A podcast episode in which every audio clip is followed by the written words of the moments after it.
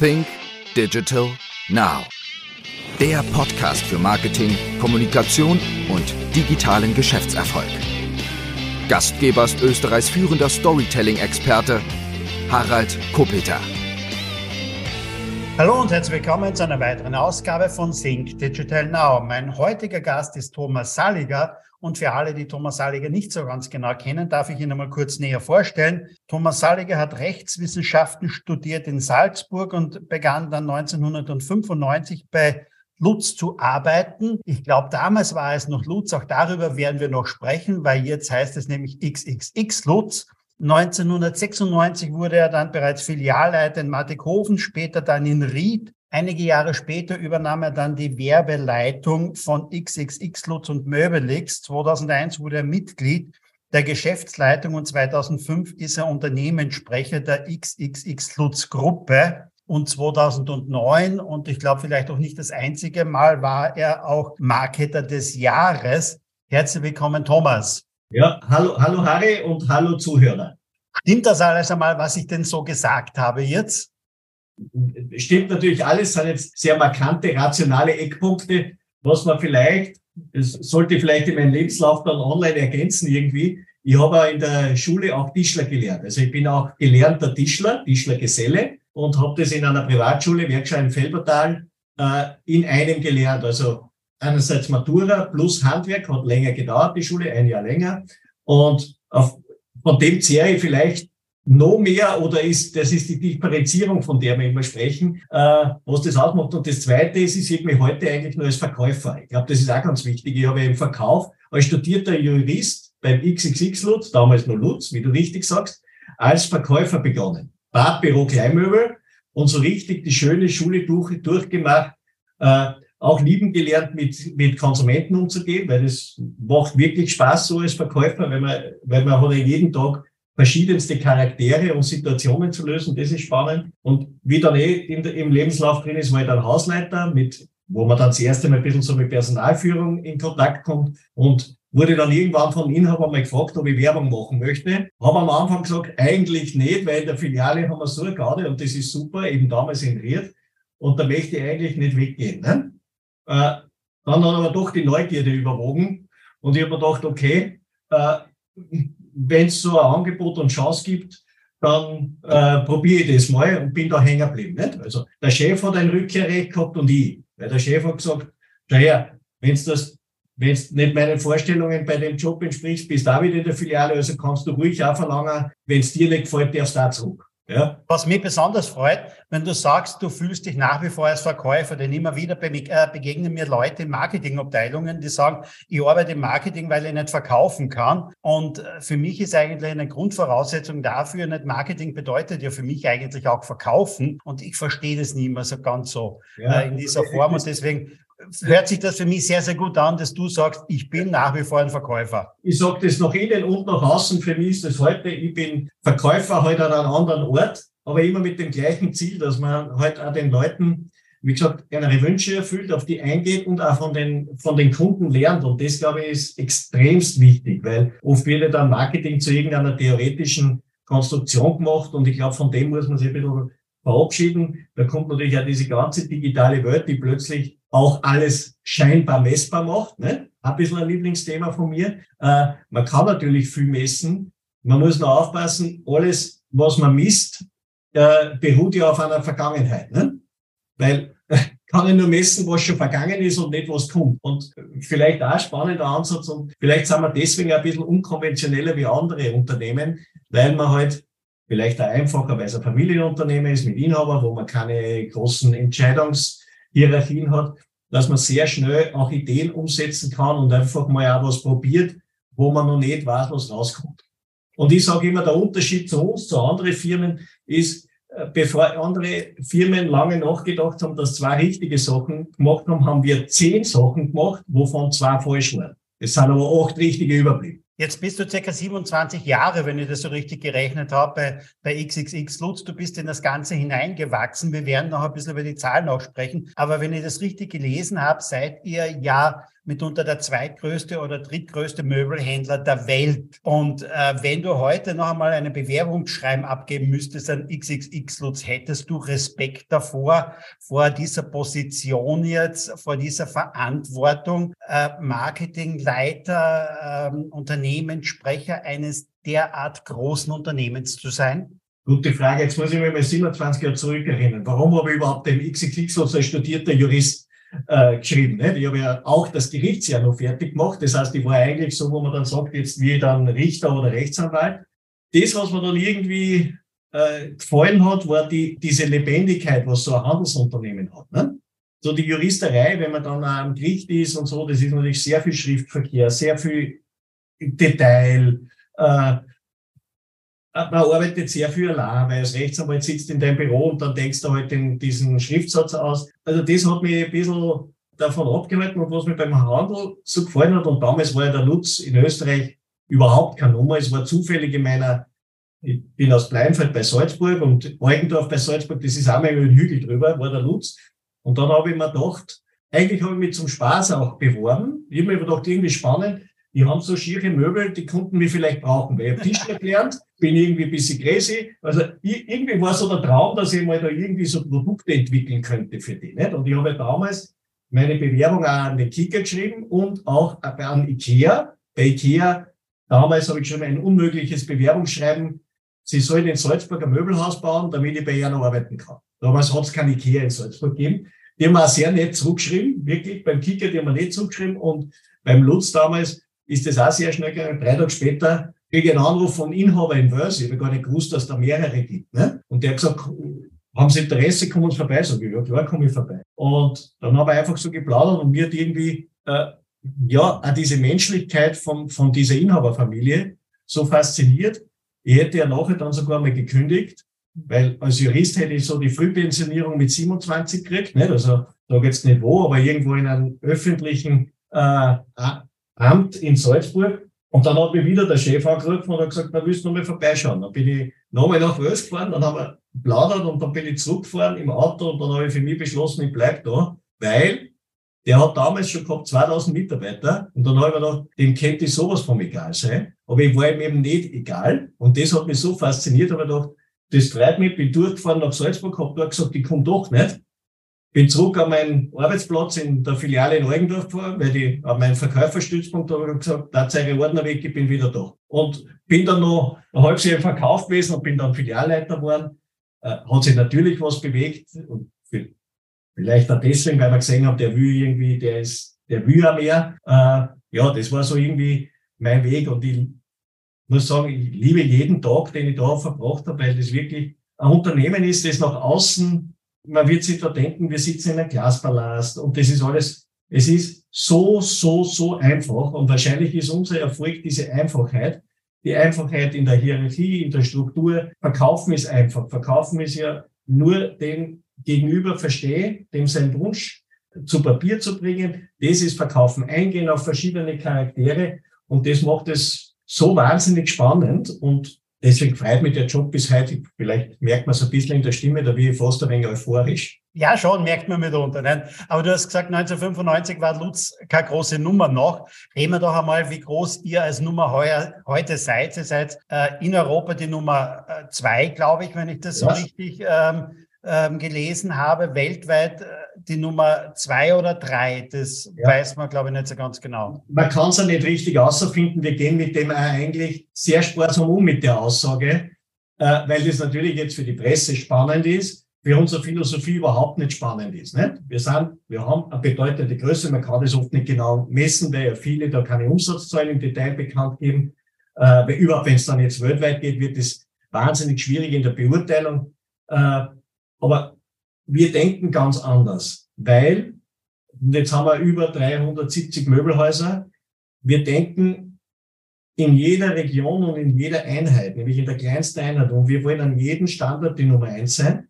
Und das, was wir dann in Summe sind, ist eigentlich nur die Summe des, der Einzelleistungen an jedem Standort. Und was bringt es dem Kunden in Landerteier, wenn der Lutz der zweitgrößte der Welt ist? Gar nichts. Er muss in der die beste Lösung haben. Was bringt uns, wenn einzelne Standorte nicht funktionieren und die Gruppe tragt irgendwas mit. Das gibt's bei uns nicht. Jeder Standort für sich, eigenverantwortlich, ist wirtschaftlich positiv, hat sein Personal, hat, hat seine, bei uns heißt es Bedienungskontrollkarten, sieht, wie gut er die Kunden behandelt und ist immer in dem Match mit alle anderen äh, äh, Filialen in ganz Österreich oder eigentlich in halb Europa.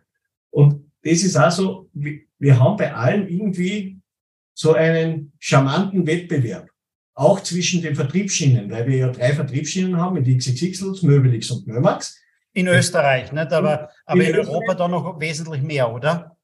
Also in Österreich haben wir XXX, Möbelix und Mömax. Im Wesentlichen sind das auch die drei Vertriebszweige, mit denen wir operieren. Das eine der XXX als Vollsortiments-Möbelhaus mit vom Preiseinstieg bis äh, ja, bis ganz nach oben, weil bei uns kann man auch Sitzgarnitur um 15.000, 20.000 Euro kaufen. Der Möbelix ist ganz klar positioniert im Preis, Preiseinstieg und der Mömax als modernes Trendmöbelhaus, äh, sagen wir mal, wenn es ein IKEA-Segment gibt, der dort mitkämpft. Und grundsätzlich sind das unsere drei Vertriebsstellen und die werden dann je nach Land und je nach Expansionsmöglichkeit unterschiedlich eingesetzt oder je nach Zukauf. Weil in Deutschland zum Beispiel haben wir ja den größten Discounter dort äh, Boko ist ja in unserer Gruppe, da braucht man nicht nur einen Möbelix. Ne?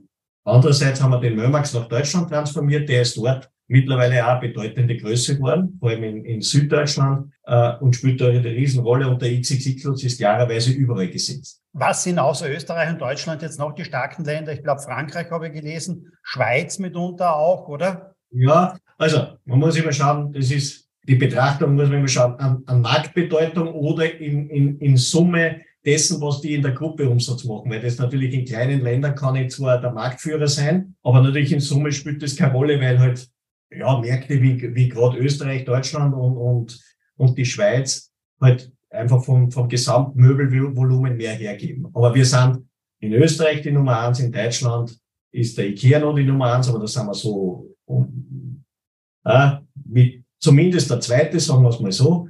Äh, dann in der Schweiz sind wir heute die Nummer eins. Da haben wir in den letzten Jahren auch ein paar gute Zukäufe gemacht, entwickeln aber den XXX uns dort als eigene Schiene. Ja, in Ungarn sind wir sicher die Nummer eins. Tschechien sind wir auch die Nummer eins. Slowakei wäre auch schon die Nummer eins. Also es gibt viele Länder, wo wir wirklich vorn dabei sind. Und wenn wir jetzt zu Frankreich kommen, das sind alles Beteiligungen, die wir gar nicht in der, in der Gruppe und beim Gruppenumsatz so konsolidieren, aber die uns, wo wir sehr starke Beteiligungen haben und wo man natürlich am Markt dort ja unter die Top 3, 2 Unternehmen zu uns gehören. Online habe ich gelesen, habt ihr letztes Jahr, glaube ich, auch noch die Mehrheit an Home24 übernommen. Also seid ihr quasi in Österreich ja auch mit Home24 online zumindest auch vertreten, oder? Das wir, also das ist ja noch nicht abgeschlossen. Also so eine, eine, eine Börsenakquise oder Übernahme, das ist ja ein, ein, ein sehr langwieriger, sehr komplizierter Prozess. Und muss da da müssen auch immer noch die Kartellämter zuständig. Das ist noch nicht final, aber wir sind dort sehr guten Mutes beziehungsweise sicher, äh, dass wir uns dadurch den Home 24 so gesichert haben. Jetzt muss man sagen, das ist schon spannend, nämlich in der Denke eines klassischen stationären Möbelhändlers, der ja in Deutschland noch nicht flächendeckend ist, aber dass der auch eine Expansionspolitik im reinen Online-Bereich betreibt. Und ich glaube, das ist vielleicht besonders klug, ja, dass man nicht nur Betonhäuser kauft, sondern wir kaufen auch digitale Möbelhäuser. Und wir nehmen den, wir haben den Markt schon sehr früh ernst genommen, wo viele uns vielleicht auch noch belächelt haben. Jetzt wird man gar nicht glauben, dass wir seit 20 Jahren schon in irgendeiner Weise schlecht gemachte Online-Shops betrieben haben. Ne? Irgendwo aus einem Lager bedient, sehr unprofessionell. Mittlerweile ist es ja komplett professionalisiert. Das hat eine eigene Abteilung. Kann ich sagen, der Unprofessionelle früher war ich selber, weil weil ich damals zuständig war für die Shops, die aus dem Marketing heraus betrieben, aber mittlerweile ist es eine sehr äh, schlagkräftige Truppe, die natürlich auch in der Gruppe selbst den Stellenwert haben. Weil, jetzt kann man sich vorstellen, jetzt, jetzt kommt da eine junge Truppe und sagt, jetzt machen wir richtig online. Und dann sitzen da eine Geschäftsleitung, die schon lange im Amt ist, ja, und die ja eigentlich keine Freude haben mit dem, das online kommt, weil er ja nur unangenehm ist.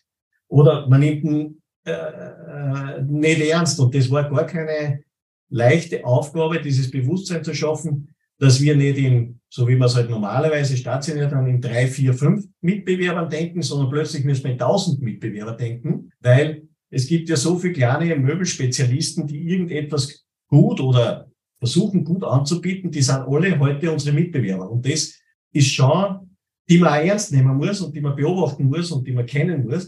Und das war schon ein Prozess, der schon ein bisschen gedauert hat, dass man plötzlich sagt, Amazon ist unser Konkurrent, Home24 ist unser Konkurrent, der Wayfair ist die Konkurrent, es ist ein Depot Online unser Konkurrent. Also es, Depot ist jetzt kein Pure Player, war vielleicht ein falsches, schlechtes Beispiel. Aber diese vielen kleinen, oder Dülco, der Online-Regale verkauft, also es gibt ja viele, viele Pure Player, die plötzlich in unserem Marktsegment zu naschen bekommen haben. Ne? Und es ist ja, Ausstellungsfläche digital zu bauen, ist ja per se einmal sehr einfach.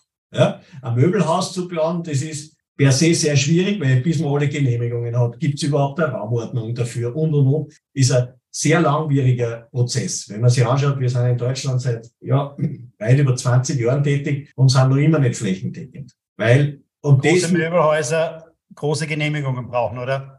Genau, ja, und äh, teilweise ja vielleicht gar nicht mehr zu bekommen, nicht? muss man auch sagen. Ja. Einfach äh, gerade dieses Flächenwachstum im Handel natürlich auch von der Politik eingeschränkt wird, muss man auch ganz ehrlich sagen, weil ich sage, es ist eh genug da. Ne? Ganz klar. Ähm, gehen wir vielleicht noch einmal ein bisschen zurück. Ähm, meine Zuhörer wissen ja mitunter, ich bin älter als 50 Jahre. Ich kann mich noch zurückerinnern. Damals hat XXX Lutz noch Lutz geheißen. Wie kam es eigentlich dazu, diesen Namenswandel zu vollziehen? Da warst du ja schon federführend mit dabei, oder? Ja, da war ich dabei. Das war ziemlich, glaube ich, im zweiten Jahr, wie, und, und zwar war das 1998 war der Ausgangspunkt, ja, 98. Und zwar haben wir, wir waren ja die kleinen Möbelhändler aus Haag am. Uns hat keiner ernst genommen. Die Industrie hat uns nicht ernst genommen, niemand. Wir waren eigentlich ein kleiner, unangenehmer, hätte ich fast gesagt, Furz. So waren wir in Österreich. Und, und teilweise haben wir uns natürlich auch so gefühlt, weil uns alle so behandelt haben. Es, viele Lieferanten haben uns nicht beliefert und, und, und, und. Ärztenummer hat uns keiner. Äh, und dann haben wir im Brunnengebirge das größte Möbelhaus Österreichs gebaut und eröffnet. Ja? Und in dem Zuge war natürlich dieses Selbstbewusstsein, was da innerlich gewachsen ist, war unvorstellbar. Das war wirklich, wirklich, da ist so ein Ruck durch die Firma gegangen und jetzt bauen wir das größte Möbelhaus und jetzt werden wir es alle zahlen. So, und dann war natürlich auch die Aufgabe, das müssen wir irgendwie in der Werbung auch anders kommunizieren und vielleicht auch anders benennen. Ne? Und das hat einen zweiten Job gegeben. Das alte Lutz-Logo hat, hat immer jeder gesagt, das ist schon bisschen in die Jahre gekommen. Also wir wollten das Lutz-Logo ändern. Das war so ein schwelender Prozess, der gar nicht auf der großen Tagesordnung gestanden ist. Und wir wollten irgendwas Neues finden. Und das war das damals die Zeit. Gigasport ist da entstanden. Also Giga, dann hat es gegeben damals Mega Kicker. Ne? Und wir haben gesagt, wir brauchen was, was Größe signalisiert und international idealerweise vielleicht auch noch funktioniert. Und dann war eigentlich der Glücksgriff, dass wir das XXXL als Größenbegriff in unseren Namen oder vor unseren Namen gestellt haben, wobei das L sich überschneidet. Damit haben wir das Logo neu gehabt. Wir haben den größten Anspruch und eigentlich auch unser Programm im Namen und haben das dort einmal, eigentlich einmal gedacht, nur für das eine Haus, also als Bezeichnung für das größte Möbelhaus Österreichs, dass das XXX hat. Und das war dann die Präsentation, das ist gleich durchgegangen, haben wir gleich aufs Haus aufgemalt. Nein, ich glaube gar nicht, weil das Logo war schon bestellt. Ich glaube, das war noch gar nicht drauf, da ist nur der Lutz damals drauf gestanden. Und das war mal Brunnengebirge. Dann waren wir da einmal eigentlich schon super happy. Und dann in der Diskussion haben wir gemerkt, irgendwie, da, da sitzen wir auf irgendwas drauf, aus dem wir mehr machen können. Und dann haben wir uns gesagt, na ja, in Mattighofen, für den Mattighofner, sind wir auch das größte Möbelhaus. Aber wenn das nur 5000 Quadratmeter hat und das in Brunnengebirge hat 40.000. Ne? Und dann haben wir gesagt, ja, dann malen wir über die ganze Firma XXXL drüber. Ne? Und so ist es dann entstanden. Und ich glaube, wir haben eineinhalb Jahre später die ganze Firma XXX Lutz benannt, haben teilweise nur so XXXL dazu äh, gemalt zu den Logos bei den Häusern. Aber in der Kommunikation sind wir dann voll auf dieses XXXL Markenkern äh, gegangen und haben die ganze Firma umbenannt. Und das war, die Entscheidung ist irgendwo nebenbei in irgendeiner, unsere Geschäftsleitungssitzungen haben sowieso keine Tagesordnung, sondern das ist irgendwo gefallen und plötzlich war das die Entscheidung da, ja, wir machen das und alle sind dahinter gestanden. Und man muss auch sagen, dieses XXXL ist ja heute auch der Ansporn für alle Fachbereiche. Und jetzt habe ich noch ein gutes Beispiel, vielleicht hättest du es dann noch gesagt. Ähm, der große rote Stuhl. Ja. Ist auch aus einer XXXL-Diskussion, weil XXXL im Sortiment heißt viel Auswahl, viele unterschiedliche Marken. XXXL im Personal heißt beste Ausbildung, bla bla bla. XXXL im Ladenbau heißt besonders kluge Wegeführung. XXXL in der Architektur.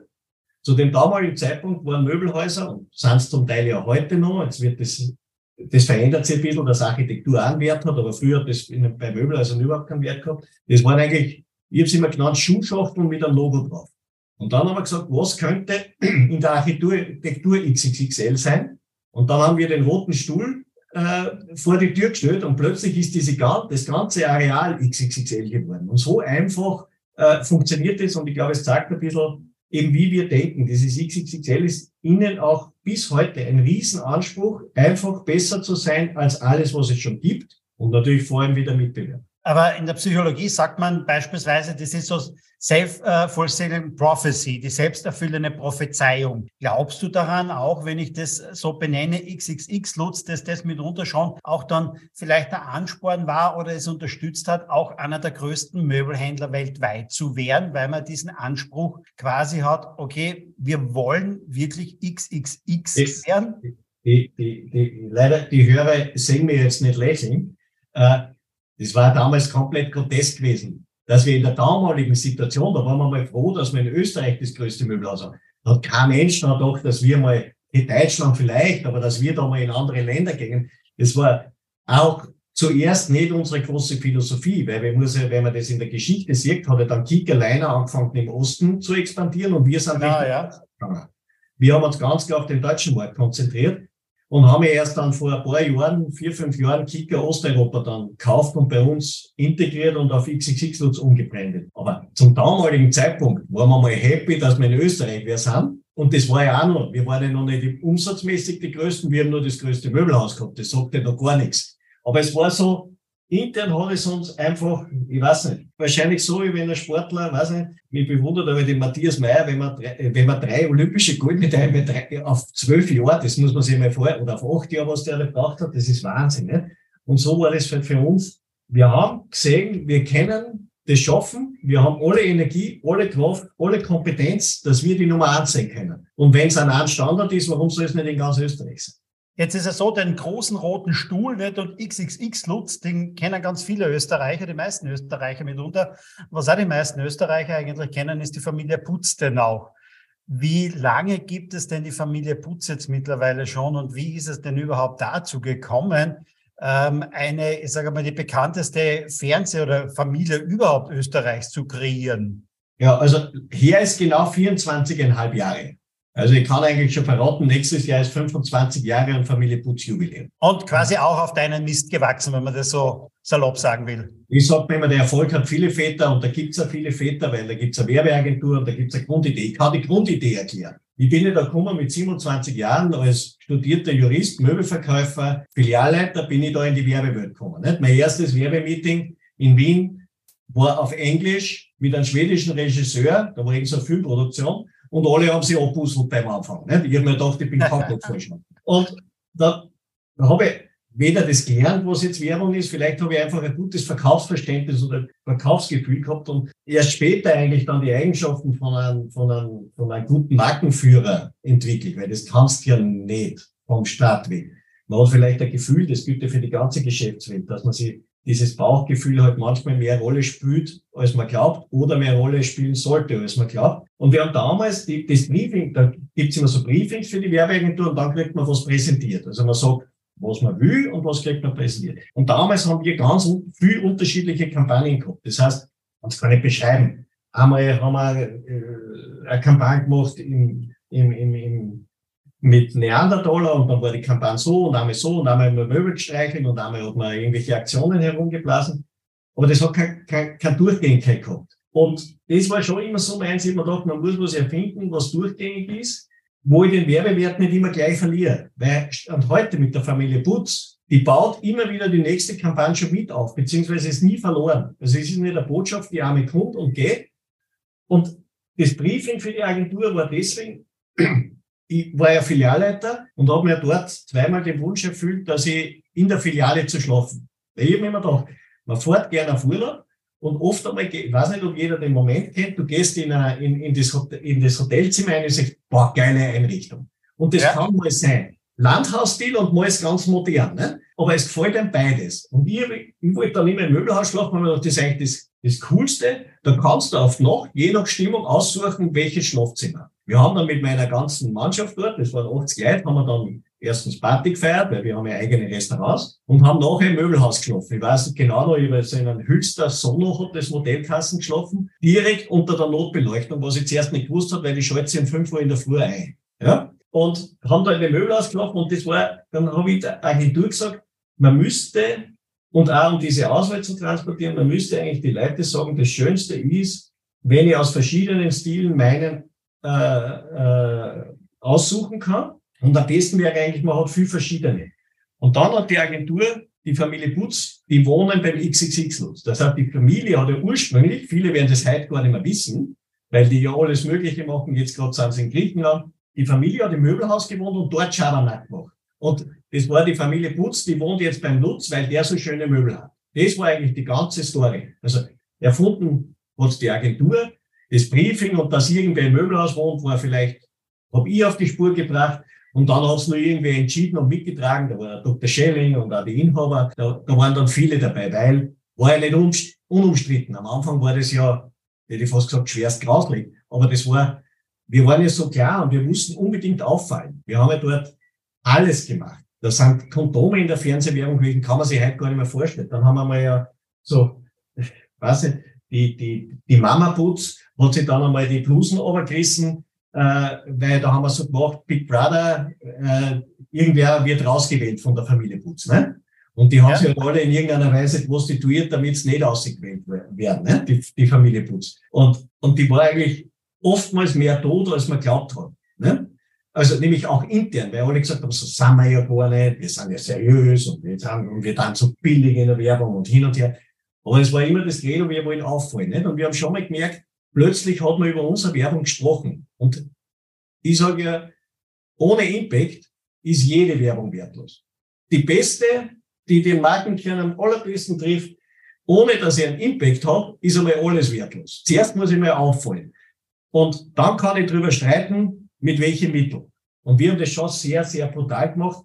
Das hat einmal dann der Robert Gradke mit Dreiwecker gesagt, man liebt sie oder man hasst sie, aber man kennt sie. Und ich glaube, das hat es am besten äh, umschrieben. Und ist vielleicht heute noch, dass manche am Sagen geht, mittlerweile ist eher so, dass das Feedback von den Kunden, es werden viel lachen, weil die werden sagen, nein, nein, ich finde es immer scheiße. Aber viele sagen, der eine war ganz gut, der ist aber jetzt richtig blöd. Oder umgekehrt. Jetzt hat so viel Blöde, aber der gefällt mir jetzt. Also mit dieser Fülle an verschiedenen Genres, die wir bedienen, haben wir, glaube ich, auch ein bisschen einen Unterhaltungswert in, in den Werbeblock gebracht. Und das war mir auch immer wichtig, weil ganz ehrlich, ich selber schaue auch nicht gern Werbeblöcke an. Und wenn man das schon anschauen sollte, dann sollte man ein bisschen unterhalten werden. Das geht manchmal bei Fernsehspots eh ab. Hm?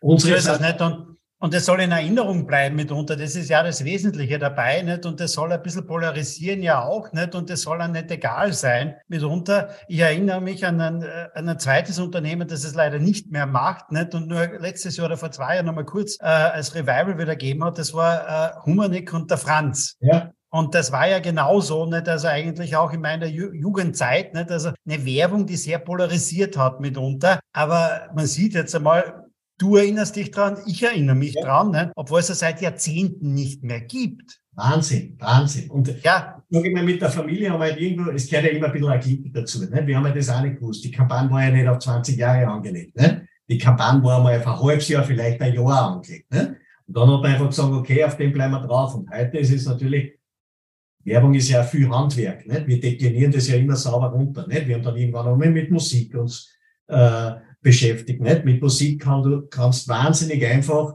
einen Fernseher und einen Radiospot miteinander verbinden. Das geht ja immer. Ich habe immer gesagt, das ist so wie, was, was merkt man sich mehr? Fünf, fünf Watschen oder eine, richtige? Ne? Ich glaube, die fünf merkst du mehr. Ne? Das heißt, immer wieder an alle Touchpoints mit möglichst den gleichen Botschaften, natürlich, aber auch mit den gleichen, wie gesagt, Tonalitäten und Bildern. Und die Tonalität vom Radiospot auch in den Fernsehspot zu übernehmen, ist ja ganz ein einfaches Mittel und plötzlich hat es eine Verbindung, eine Verschränkung, die sich gegenseitig verstärkt. Und das Gleiche ist auch bei Bildern. Ne? Wir haben eigentlich den Nutzer mit einem Bild aufgelöst. Ich meine, jetzt ist XXXL selber schon ein Bild, muss man sagen. Unser Logo ist ja auch ein Bild, Wortbildmarke im, im, im wahrsten Sinne des Wortes. Und die Familie Putz ist ein Bild. Und Bilder kann man sich viel einfacher merken. Das ist zum Beispiel auch der, dieser rote Stuhl, ist ja auch so eine Geschichte. Der ist ja dann in Wahrheit über Deutschland gekommen und dort haben wir gesagt, da haben wir ganz viele verschiedene Marken gehabt. Unterschiedliche, neue Wertmann Mobil, ja. Die wollten wir behalten. Dann haben wir gesagt, wir brauchen irgendwas Verbindendes. Und dann haben wir präsentiert, ein Bild sagt mehr als tausend Worte. Ja, und ist so. Nicht? Erklär mal, dass da 17 Möbelhäuser zusammenkehren. Äh, wenn du sagst, die mit dem roten Stuhl ist am einfachsten. Nicht? Hast das Bild dazu und das haben wir transportiert. Das war, und der rote Stuhl war auch nicht jetzt von heute auf morgen eingeführt. Das ist auch eine ganz lustige Geschichte eigentlich. Ich habe diese Werbelogos, diese Türme mit einem Logo drauf. Das finde ich eigentlich schrecklich. Ne? Ja. Also, jeder kennt das. Äh, in Oberösterreich gibt es eine ganz markante Stelle da in Ansfelden, da fährst vorbei und jeder hat so ein Stecken und jeder schaut, dass der noch größer ist mit noch größerem Logo. Unkreativ, nicht sagen, alles. Und dann habe ich mir gedacht, na, das, entweder, eigentlich wäre es ja verboten oder man macht irgendwas Kreatives drauf. Dann wollte man ja am Anfang, oder war mein erster Vorschlag, dass man eine Stehlampe draus macht. Einfach oben, wo das Logo ist, eine Stehlampe und da das Logo drauf und Nacht beleuchtet das den Parkplatz. Geile Idee, geht leider nicht mit dem Winddruck, weil man sich gar nicht vorstellen kann, was in der Höhe für, für Wind herrscht oder für Druckverhältnisse. Baulich. Ja, aber Stuhle dann mit vier Beinen. Du, du, du sagst das, genau das war dann der Grund, dann habe ich den präsentiert, den haben wir immer wieder präsentiert. Das war ja schon fast an der Grenze der Zumutung, weil der Chef hat immer schon gesagt, jetzt ist aber, wenn du den noch einmal präsentierst. Und das Glück war dann in Nürnberg, haben wir ein Möbelhaus gebaut und dort haben die, die in Nürnberg gibt es keine Werbetürme, ist dort verboten. Und unser Bauchef hat ja alle Pläne und auch den Preis schon gehabt und hat dann dort gesagt, bei der Behörde in, in Nürnberg, ja, einen roten Stuhl. Sagen die, ja, ja, das kannst du machen. Haben wir dort einen roten Stuhl gemacht und dann ist der leider verstorbene Chef, ist, ist ja immer mit dem Zug ausgefahren nach Nürnberg und ist immer dann ganz falsch in die Taxis eingestiegen und hat gesagt, geh, bring uns mit zu dem einen neuen Möbelhaus. Und die Taxler haben dann immer gesagt, ah, das mit dem roten Stuhl. Ne? Und ja. plötzlich aber erkannt, auf was wir da wieder sitzen. Und deswegen sind das also Zufälle oder man muss so solche Signale auch aufnehmen und dann natürlich draufbleiben. Weil Konsequenz ist natürlich in dem Ganzen, wenn man über Marketing redet, ein Riesenthema. Ne? Man könnte ja sagen, nach 25 Jahren fällt euch nichts besser sein wie die Familie. Ne? Und jetzt eine kurze Unterbrechung in eigener Sache und in wichtiger Sache mitunter. Denn für alle Unternehmer, für alle Führungskräfte da draußen gibt es immer einige Themen, die aus meiner Sicht besonders wichtig sind. Und das sind die Themen einfach Sales, Marketing, Kommunikation und Unternehmertum. Und dafür gibt es Jahr für Jahr den Fresh Content Kongress. Und es gibt heuer den sechsten Fresh Content Kongress in Graz am 20. April. Und da kommen wieder ganz, ganz tolle Speaker nach Graz. Es wird ein Tag werden voller Inspiration, voller Motivation für dich, für dein Business mit vielen frischen neuen Ideen. Mit dabei sind beispielsweise Martin Limbeck, einer der stärksten, größten Vertriebspersönlichkeiten aus dem deutschsprachigen Raum. Mit seinem neuen Buch Dodoland und mit seinem Vortrag dazu. Es wird mit Sicherheit ganz, ganz toll werden. Mit dabei ist Felix Tönnissen. Viele von euch kennen ihn vielleicht als Startup-Coach aus Höhle der Löwen auch, äh, wo er die Teilnehmer mitunter gecoacht hat von der Bühne, von verschiedensten Veranstaltungen. Er ist mit dabei zum Thema Marketing. Ein geborener Verkäufer mitunter, wobei es ja so ist, als geborener Verkäufer, du musst nicht als Verkäufer geboren werden, sondern du kannst als Top-Verkäufer dich einfach trainieren lassen auch mitunter, beziehungsweise dich dazu entwickeln, ist mit dabei Philipp Semmelroth. Philipp Semmelroth, ein Unternehmer, der ein, ja, ein Unternehmen, zwei Unternehmen mitunter aufgebaut hat, irgendwann diese Unternehmen verkauft hat und jetzt sein Wissen aus über 20 Jahren als Unternehmer weitergibt in den verschiedensten Vorträgen, in den verschiedensten Coachings mitunter, aber auch auf der Bühne. Und das wird er auch beim Fresh Content Kongress machen. Mit dabei ist Yvonne de Barg zum Thema Körpersprache. Körpersprache ist in Verhandlungen, in der Kommunikation ein ganz wesentliches Thema. Und wenn wir schon im Bereich der Kommunikation sind, da ist es natürlich auch ganz, ganz wichtig, richtig rhetorisch gut drauf zu sein. Und das ist das Spezialgebiet von Michael Ehlers, einer der bekanntesten Rhetoriktrainer aus Deutschland. Und ich werde einiges zum Besten geben von meinen 151 Stories, die es demnächst auch als Buch geben wird mitunter. Und das alles von 9 bis 18 Uhr beim Fresh Content Kongress am 20. April in Graz. Alles weitere findest du auf www.fresh-content-kongress.com. Wir sehen uns. Bis dann.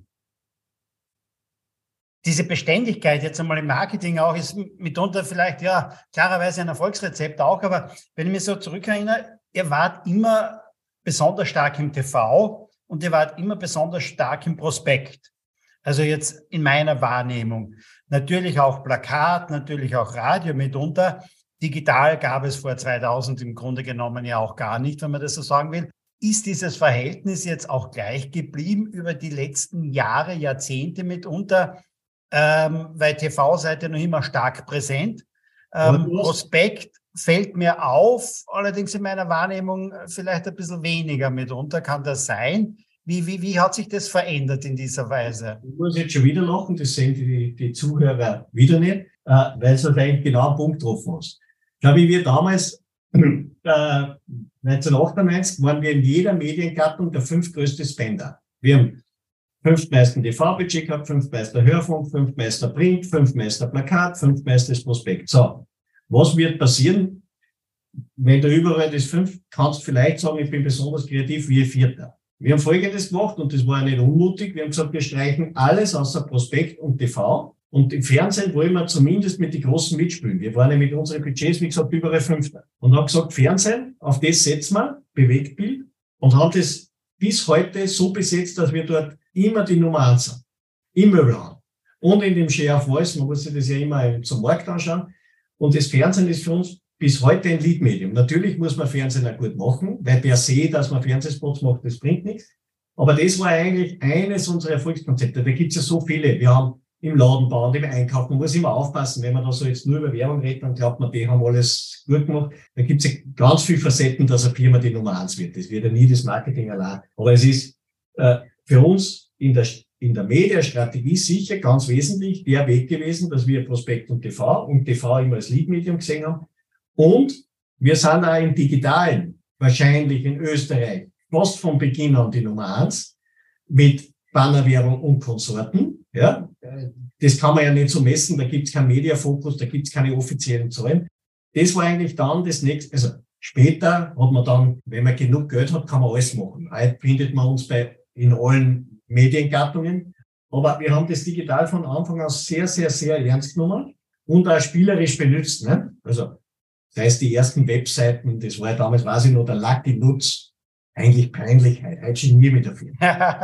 Die erste Webseiten, wo man gesehen hat, das waren ja nur Spülwebseiten, da hat sich gar noch nicht so Produkte draufgegeben. Nicht? Das war dann der Lucky Lutz, der irgendwie in, in einer Western-Umgebung reitet und hinten ist Möbelhaus. Also, Aber genau das ist vielleicht auch das Erfolgsrezept. Ich erinnere mich da an ein Zitat von White Hoffman, das ist der Gründer, Mitbegründer von LinkedIn auch, ne? der irgendwann einmal gesagt hat, wenn du dich für deine erste Version später nicht schämst, hast du zu spät angefangen.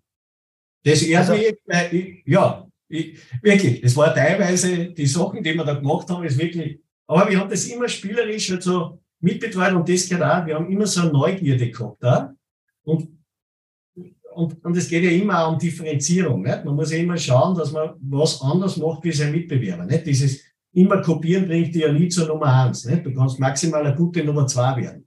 Und so, ja, haben wir eigentlich, und die, die Firma nach außen ist natürlich eine Firma ja immer ein sehr um, um, wie soll ich sagen, sehr rationales Gebilde. Nicht? Die Firma intern ist schon richtiger gerade. Die Leiter sind eine gerade, die Menschen sind eine gerade. Sind, ich sage immer, es ist eine, eine Ansammlung von Arbeitsbienen. Das sind ganz fleißige, ganz bodenständige Menschen. Vielleicht ist es auch, weil wir mitten in Oberösterreich sitzen, äh, weil die Familie so bodenständig ist, der das Unternehmen kehrt. Also wir sind ja sehr, sehr einfache Menschen mit einem starken Willen, die aber vielleicht auch sehr nahe bei den Konsumenten sind. Vielleicht hat uns das auch immer so äh, mitgetragen. Aber du hast gesagt, damals, vor 25 Jahren, habt ihr auf zwei Kanäle fokussiert. Das war TV und das war Prospekt mitunter. Wie schaut die Verteilung heute, heutzutage aus? Welche, also Ganz TV ist noch immer federführend vorne, ganz weit. In Österreich sind wir de facto in allen Mediengattungen jetzt die Nummer eins. So, das ist, sage ich mal, wenn man genug Werbebudget hat, kann man alles machen. Und man muss natürlich sagen, Fernsehen hat ja auch Grenzen, ne? weil heute nerven wir die Menschen eher mal mit unseren Frequenzen als mit den Inhalten. Und das darf auch nicht sein, ne? weil wenn dann ständig der Nutzbot kommt, dann wird es auch ein bisschen. Also, jetzt muss man das nur dann sehr differenziert sein. Beim Nutz, in der Denke ist immer noch Fernsehen unser Leitmedium. Digital ist riesig wichtig geworden. Das hat dann zwei Facetten mit unserem eigenen Online-Shop und der Online-Shop-Organisation. In anderen Ländern wo wir in der, der Angreiferposition sind, ist die Strategie eine ähnliche. Das heißt, wir schauen, wann können wir Fernsehen, hätte ich fast gesagt, als Waffe nutzen, aber äh, als Mittel nutzen, um am Markt eine Aufmerksamkeit zu kriegen. Und das ist auch heute noch, trotz Digitalisierung, ich sage noch, man kann ja auch digital Bewegtbild machen, ne? das ist ja nur eine andere Form der Ausspielung, weil ob das jetzt ORF 1 hast, oder auf YouTube kommt. Auf, auf, YouTube oder ich bin auf Wurscht jetzt in irgendeinem Videoportal als Pre-Roll unterwegs, macht ja nicht den großen Unterschied. Bewegtbild kann halt so viele Dinge auf einmal vermitteln, weil es hat Ton, es hat Bild, es kann Geschichten erzählen und unsere Spots erzählen ja idealerweise eine Geschichte und das ist der Vorteil vom Bewegtbild. Und, und wie wichtig ist Prospekt noch immer? Ist es zurückgegangen, auch jetzt, wo die Papierpreise so massiv gestiegen sind, die Druckpreise mitunter? Oder bleibt ihr da genauso jetzt einmal am, am Ball, am Gas mit dabei?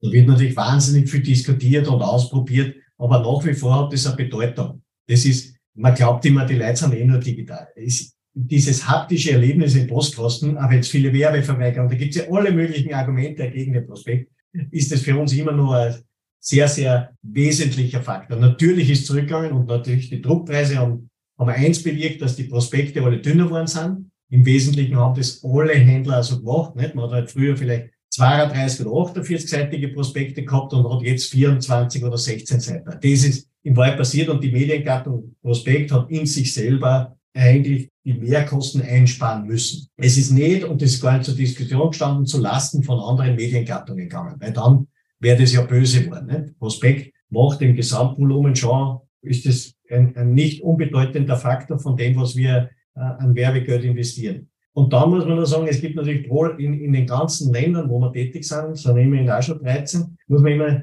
schauen, dass es pro Land der Prospekt unterschiedliche Wertige, Wertigkeiten hat. Und jetzt haben wir in Österreich die Situation, dass mit der Post eine überragende Verteilqualität ist und Österreich aus dem heraus schon ein Prospektland ist. Es gibt andere Länder, wo, wo die, die Werbeverweigerung einiges höher sind. Das geht schon in der Schweiz los. Gibt Länder in, in Osteuropa wie Ungarn, wo die Verteilqualität so schlecht ist, dass das Medium einfach deswegen auch keine Chance hat, weil es einfach nicht an den Mann kommt. Jetzt machen andere Kollegen aus der Baumarktbranche, haben den Prospekt abgeschafft und haben gesagt, wir konzentrieren uns rein auf unsere App jetzt einmal, also nicht rein. Sie sind gut in Printwerbung, in Tageszeitungen immer wieder vertreten, so wie ich den sehe. Ähm, aber hat eine App wirklich so eine große Bedeutung schon mitunter? Oder welche Erfahrungen habt ihr jetzt einmal damit, mit, mit diesem Bereich? Was, was kann das bringen oder so? Oder ähm, womit beschäftigt ihr euch jetzt einmal intensiv in der digitalen Welt mitunter auch? Sehr schwierige Frage. Wir sind beim App beide nicht dort, wo wir sein wollen. Ja? Deswegen ist es schwierig. Jetzt kann sein, wir genieren uns heute fürs App, also ist es in 20 Jahren richtig. Wir haben ja schon lange eine App. Ja? Jetzt muss man nur sagen, dass das natürlich hinten teilweise, wenn man auch so gewachsen ist mit historischen EDV-Systemen, gar nicht so einfach ist, ein ordentliches App mit allen Daten herzubekommen. Und dann natürlich mit dem ganzen Datenschutz ist das alles nicht viel einfacher geworden. Das heißt, wir glauben, dass eine App wahnsinnig wichtig ist. Wir glauben aber auch, dass es an, das, an diese Koexistenz von verschiedenen Dingen, also über eine App alleine würden wir uns das heute gar nicht trauen.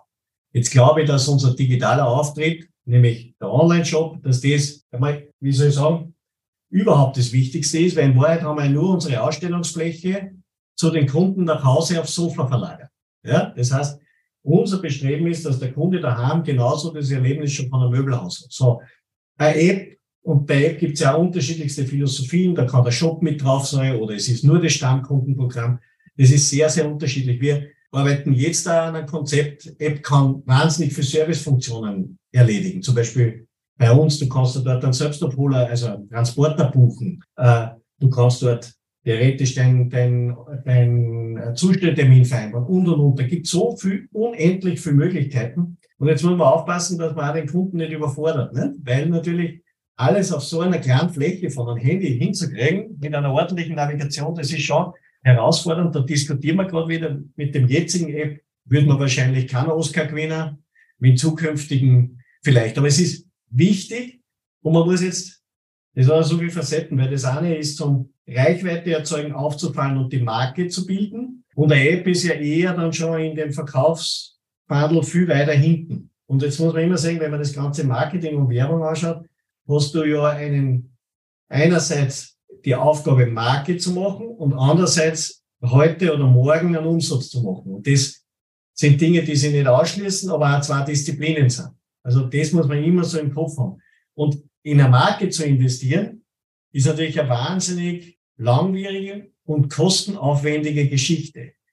Weil den Erfolg kriegst du ja nicht morgen. Ne? Also wenn du heute einen Monat Fernsehen äh, machst, bist, hast du in Österreich im Möbelhandel eine Bekanntheit wahrscheinlich von nicht einmal 10 Prozent. Ne? Und wir sind heute schon bei 90. Also da braucht man auch einen langen Atem. Man muss irgendwann mal anfangen. Wann ist der richtige Zeitpunkt zum Anfangen? Dann braucht man kurz Format. Und wie gesagt, ich sehe den App eher so in diesen Servicegedanken ganz, ganz wichtig. Werden wir auch sehr toll machen. Und man sieht ja, auch bei Mitbewerbern insgesamt in dieser App-Philosophie hat sich auch ganz viel verändert. Ne? Also mittlerweile haben die einfach so einen Mehrwert für den Kunden, dass er benutzt wird. Das ist per se kein Werbemedium, wo ich dem Kunden irgendwas aufs Auge drücke. Wenn das keinen Nutzen hat, dann ist er gleich wieder weg. Aber gibt es jetzt ähm, auf der App beispielsweise, oder ist so etwas gedacht, ich war letzte Woche, äh, hatte ich einen Podcast, ähm, war bei DM in Salzburg in der Zentrale nicht, und haben einen Podcast gemacht mit Harald Bauer. Wir haben ja darüber gesprochen, nicht, also ähm, äh, Live-Shopping-Formate, nicht, die, die testen das jetzt einfach mal so aus nicht, und haben mittwochs, glaube ich, immer am Abend eine Stunde Live-Shopping mitunter. Ähm, ganz eine interessante Sache auch, nicht, also wo er natürlich auch sagt, die sind ja auch in verschiedensten Ländern tätig. Ähm, es gibt Länder, da kommt es sehr, sehr gut an. Wird es in einer neuen App auch solche Funktionen geben, wo man sagt, ich gehe rein, das Thema Live-Shopping in Asien ist es ja ganz ein großes mitunter, das Thema Live-Shopping. Wird man so etwas dann sehen? Also wir haben Live-Shopping schon ausprobiert in verschiedensten Variationen. Wir haben auch den Traum erfüllt. Ich habe einmal für, wir haben ja online auch branchenfremde Artikel und ich habe einmal so eine, eine Infrarotkabine, so einen richtigen Mediashop-Beitrag gemacht. Ja. Der deutsche Reporter und auch das hat sogar Glasstüren aus echten Glas. Ne? Also so also, und wir haben in Deutschland, haben die auch ein bisschen probiert mit Live-Shopping. Das war jetzt noch nicht der große Knaller. Kann ich mal sagen, hat man es nicht richtig gemacht, war der Zeitpunkt nicht richtig und und und. Ich glaube, die Dinge sind alle mal zu früh und das, was wir, was wir machen und wollen, man muss einmal diese Basics, die dem Kunden unmittelbar was bringen und die sogar sind teilweise auch Hygienefaktoren dass ich meine Daten gescheit verwalten kann und, und, und, und. Man glaubt ja wie schwierig, dass das einmal drinnen ist, dass man den Kaufprozess sauber, dass er wirklich die Funktionen hat, die der Kunde selber haben will. Und beim Live-Shopping bin ich mir nicht ganz sicher, weil da bin ich eigentlich schon wieder in der Werbung.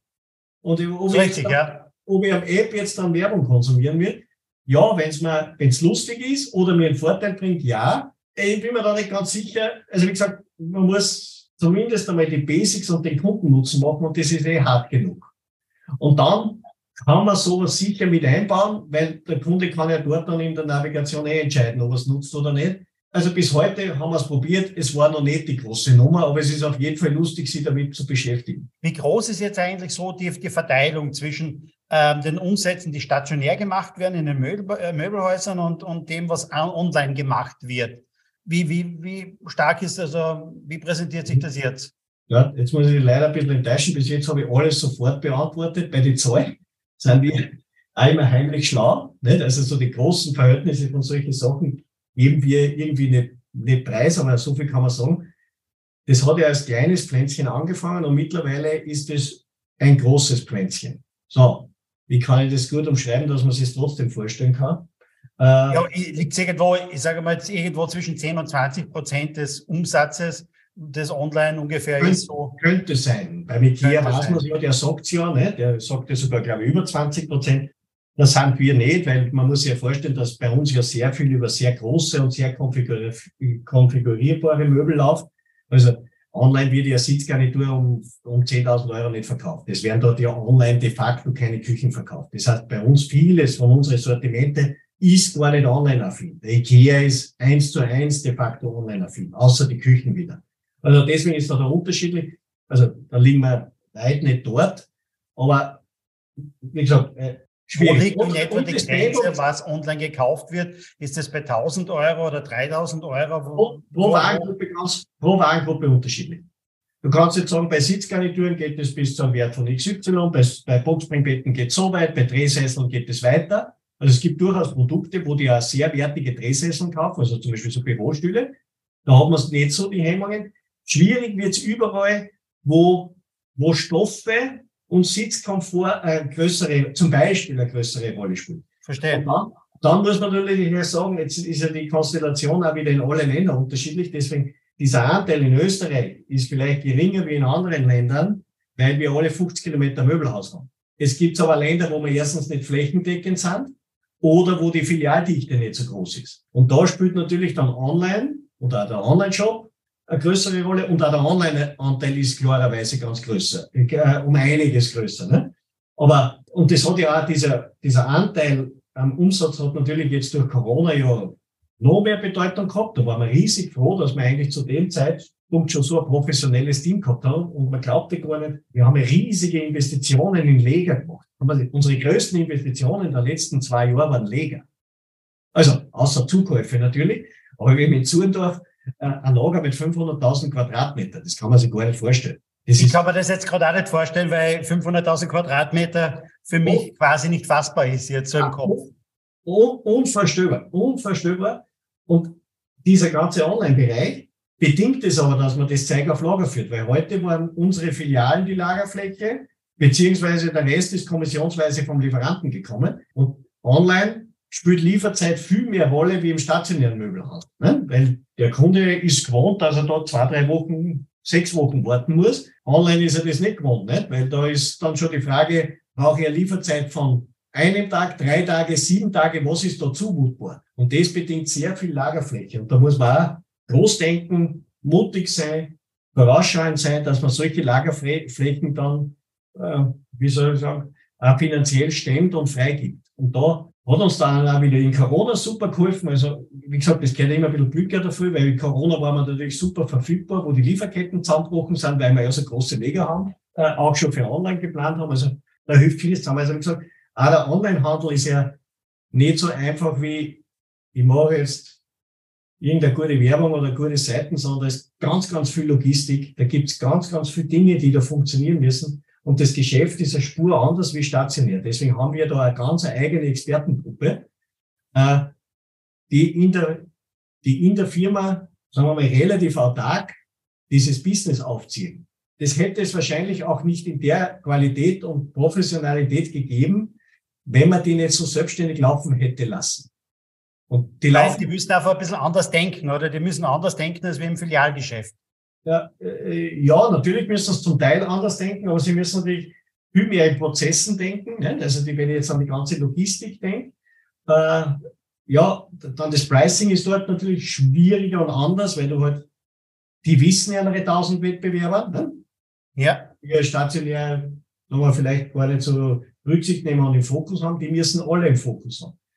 Und das ist schon ganz gut macht, glaube ich. Wir sind da schon gut dabei. Man muss immer aufpassen, weil äh, wenn man sich dann immer mit Amazon vergleicht, das ist halt schon einmal eine andere Nummer. Außerdem hat der leichtere Produktkategorie, ne? weil ein Buch zu verschicken ist viel, viel einfacher und auch kostengünstig, weil das kostet genau das Porto, als wie jetzt eine Sitzgarnitur, wo dann vielleicht nur zwei Menschen in einem LKW sitzen, du brauchst den LKW, du fährst 50 Kilometer wohin, die müssen das aufgetragen, also, und dann hast du eine Sitzgarnitur um, um, um 599 wie viel darfst du dafür verlangen, dass der Kunde das online kauft? Ne?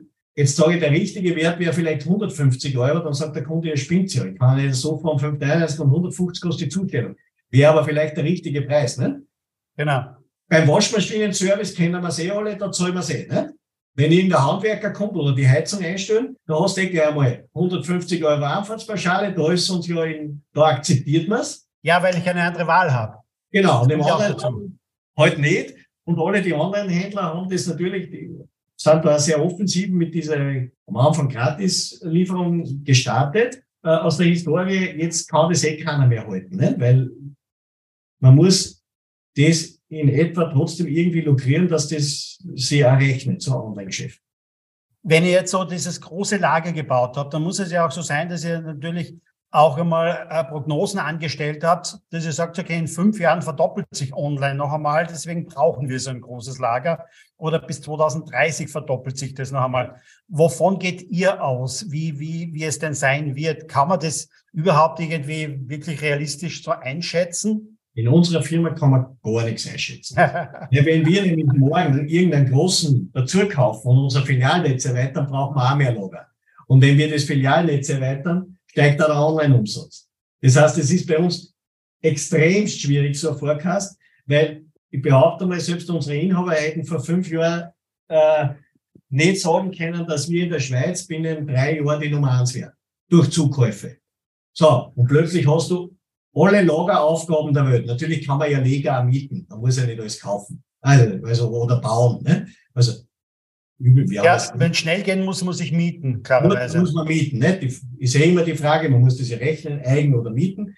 Aber wenn zum Beispiel in Zurndorf ja auch ein Teil des Online-Sortiments vers versendet wird, dann tut man halt gut dran, dass man das halt in, in eigenen Händen hat. Und wir wollen grundsätzlich, auch ein bisschen so eine Philosophie, wir schauen in der Firma immer, dass wir möglichst alle Schaltstellen selbst machen und nicht outsourcen. Zum Beispiel unsere Restaurants betreiben wir selber. Das war nie irgendeiner, dem wir halt unsere Restaurants verpachtet haben, sondern von ganz bewusst von Anfang an wollten wir die Portionsgrößen selber bestimmen, die Qualität selber bestimmen und die Preise selber bestimmen. Und genauso ist es bei der Logistik. Je mehr man selber in der Hand hat, desto mehr kann man Entscheidungen plus minus treffen, kann man strategisch einwirken, weil schneller.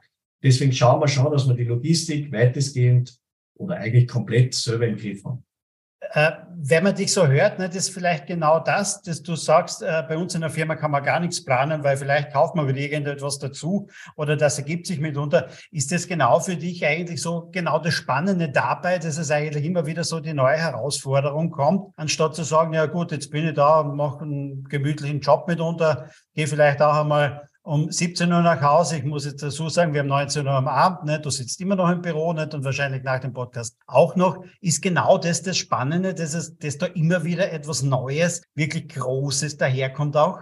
Das hat, äh, ja, auch. Jetzt sage ich mal, der, der Handel ist ja jeden Tag spannend, weil der Kunde, den ich gestern aufgeschrieben habe und was verkauft habe, den muss ich ja heute wieder neu erkämpfen. Das heißt, Handel ist sowieso immer spannend.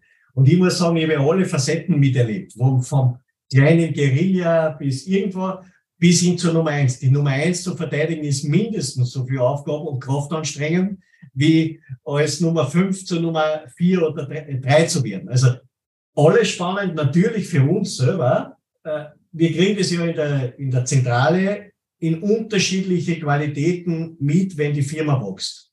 Weil, und da muss man auch unsere Philosophie verstehen, wir haben ja, wenn wir eine Firma übernehmen, ist es nicht so, dass dort schlagartig alle weg sind und alles wird in der Zentrale gemacht. Ganz im Gegenteil.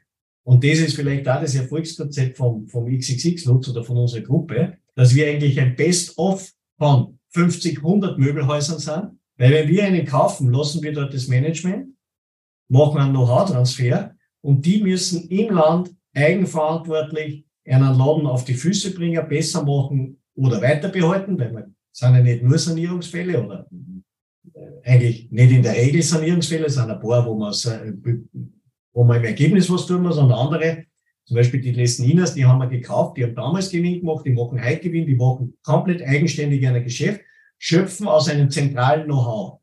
Und ich glaube, das ist in der Philosophie wichtig und wahrscheinlich eines der Erfolgskonzepte. Und ich habe es ja am Anfang gesagt, es gibt ja viele Erfolgskonzepte unserer Gruppe. Zu dem Gedanken zu kommen, dass man einmal loslassen muss aber wenn man weiß, dass das am Anfang machen die vielleicht nicht die besten Entscheidungen, aber sie sind näher am Markt, sie sind eigenverantwortlich, wir bleiben agiler, weil es ist eine Utopie, dass man glaubt, dass man aus Wölsen heraus 13 Länder mit 370 Filialen steuern kann. In drei verschiedenen Vertriebsschienen. Da kann man natürlich ein Controlling machen und Benchmarks setzen, aber die, die, die Arbeit erfolgreich vor Ort in den Ländern, die den Markt kennen, und aber wenn wir jetzt äh, doch immer das Digital mitspielen, die, die, digital sind die Unterschiede in den Ländern ja auch. In Tschechien gibt's zum Google eine zweite Suchmaschine, wie Chesnam, ne? zum Beispiel. So, das hätte ja von uns überhaupt keiner im Fokus. Ne? Wir würden sagen Google und den Google, den machen wir dann über ganz Europa und so. Und das, das ist enorm, enorm wichtig, dass wir da auch so denken. Verstehe. Lieber Thomas, herzlichen Dank für den tiefen Einblick in das, in die Möbelwelt, in die Verkaufswelt, nicht? Beim Marktführer, bei der Nummer eins, äh, mitunter in vielen Ländern. Das war wirklich ganz spannend und interessant. Ich hoffe, äh, wir machen den Podcast wieder mal, wenn ihr auch weltweit dann die Nummer eins seid. Wird ja, wahrscheinlich in dem hoffe, wir machen, mehr lange dauern, würde ich annehmen. Nicht? Also, ich hoffe, wir machen dann, wenn die Zuhörer spannend gefunden haben. Dann machen wir nochmal das, das glaube ich jetzt schon, dass die den spannend finden, weil da waren wirklich ganz spannende Antworten mit dabei. Nicht? Also es hat mir selbst einen tiefen, einen tollen Einblick gegeben, jetzt einmal auch nicht in die Denkweise auch, nicht? wie man denn wirklich, ich sage mal, so wie du es genannt hast, nicht vielleicht von einer No-Name nicht zur Nummer eins wird. Nicht? Und das, das finde ich schon ganz, ganz toll. Nicht? Und allein deshalb ist es mit Sicherheit für die Zuhörer ganz, ganz interessant. Ähm, Thomas, so wie immer am Abschluss des Podcasts ähm, kommen noch ein paar persönliche Fragen mitunter auch. Ähm, was sind denn so deine drei Lieblings-Apps auf deinem Handy beispielsweise? Auf meinem Handy, also. nicht, müssen nicht unbedingt die meistgenutzten sein, nicht? Weil meistgenutzt. Also, äh, gut, jetzt habe ich, also, äh, ist eigentlich relativ einfach. Das Instagram ist natürlich eins. Das zweite ist meine, meine Bank-App, weil das braucht man halt einfach, nicht? Man muss, deswegen sieht man, es sind ja praktische Dinge. Also, Jetzt gehe ich vielleicht die meistgenutzte, das Liebste ist mein Bankkonto nicht. Äh, das, das, Instagram ist ganz lustig, dann habe ich natürlich eine Wetter-App, wo man halt immer wieder mal sich beschäftigt. Und dann muss ich mal schauen, äh, TripAdvisor taugt mir ganz gut. Äh, schaue ich nämlich eh gerade da auf mein Handy, was ich dann so wirklich nicht rational, sondern emotional benutze. Das ist sicher der, der, der TripAdvisor, das Instagram, und dann würde ich sagen, als drittes, Miam. Das ist jetzt. Jetzt ja, klar, wenn man so lange arbeitet, ne, dann hat man mitunter auch nicht unbedingt die Zeit, ne, also dann zu schauen, dass man, dass man äh, noch lange kocht oder wie auch immer. Ähm, stell dir vor, du würdest von mir 5000 Euro kriegen, sie entweder zu investieren in Airbnb oder in Lufthansa. Wo würdest du das hingeben? So quasi New Economy, ähm, Plattform äh, Economy oder also ich bin jetzt nicht gerade der große Finanzspezialist und wer Aktientipps hat, sollte nicht mich fragen. Oder Tipps. Aber gefühlsmäßig. Ja, gefühlsmäßig würde ich irgendwie in die Lufthansa investieren, aber ich glaube deswegen, weil halt Fliegen eine gewisse Freiheit ist, dass man zu Orte kommt, wo man nicht so kommt, wobei man ja selber jetzt eigentlich auch schon anfängt zum Umdenken. Nicht? Zum Beispiel heuer im Sommer werde ich wahrscheinlich gar nichts hinfliegen, weil man kommt schon, das beschäftigt uns auch, das ist im ganzen Beitrag wir wollen so kommen, das Nachhaltigkeit beschäftigt und schon, auch wenn wir eine große Gruppe sind und da nie der Beste sein können vielleicht, aber man fängt wahnsinnig viel zum Denken an. Ich war in ein paar so Workshops intern, da haben wir jetzt wirklich auch gute Leute, die sich damit ernsthaft beschäftigen. Das ist auch von den Inhabern gewolltes Thema, nicht gezwungen. Und wenn du da dann schon so schaust, ich war da jetzt am Workshop und dann kannst du deinen persönlichen CO2-Ausstoß berechnen. Das ja. sollte jeder mal versuchen, online zu machen. Und wenn du dann siehst, okay, zur Arbeit muss ich fahren, das hilft mir nicht. So, es kann immer sein, dass irgendwann ein Elektroauto geht, gut, ist okay. Bei Haus muss ich in irgendeiner Weise heizen. Jetzt habe ich Erdwärme, da mache ich nicht groß.